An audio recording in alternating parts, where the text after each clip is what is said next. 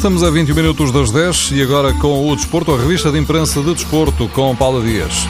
É o caso que ocupa o com destaque os jornais desportivos, a situação do árbitro Jorge Ferreira. O Record refere uma confusão total à volta da nota negativa atribuída ao árbitro no jogo entre o Passos de Ferreira e o Benfica.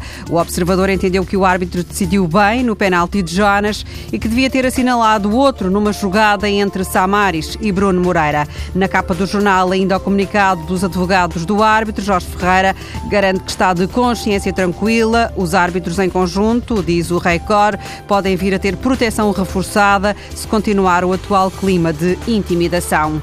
Pequeno, por vezes mágico, a bola destaca hoje uma entrevista com Fabrizio Micoli. Perto dos 37 anos, ele vai deixar o futebol. Na carreira do jogador, um único título, uma supertaça de Itália. Micoli resume os tempos em que jogou a bola, dizendo que se divertiu e divertiu os outros. Sobre o Benfica, Micoli confessa que foi a experiência mais bonita da carreira dele.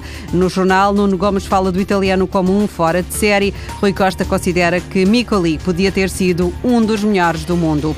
O jornal O Jogo garante que Jorge Jesus tem uma oferta milionária em cima da mesa. A China chama pelo treinador do Sporting. O Jogo garante que Jesus foi sondado por um clube chinês, não sabemos qual, com uma proposta para a próxima época. O jornal destaca que Jesus quer ser campeão no Sporting, mas já acusa algum desencanto.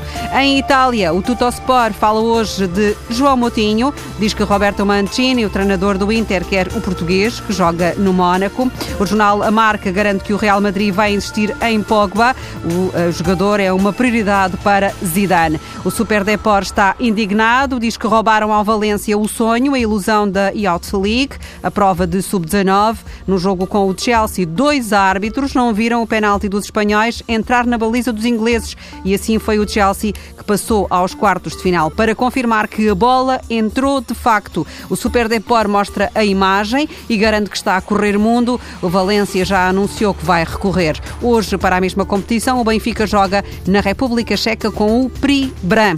É mais um contributo português para os Jogos Olímpicos. Uma empresa de Friamundo terminou há dias a construção de uma tenda gigante, a maior do mundo. Vai ser instalada na aldeia olímpica e é aí que vai funcionar o refeitório para 7.500 atletas. O jogo descreve esta super tenda portuguesa, tem 230 metros de comprimento, 75 de largura, 22 de altura.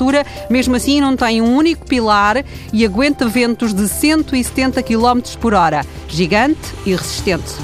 Paulo Dias, com a revista de imprensa do Desporto.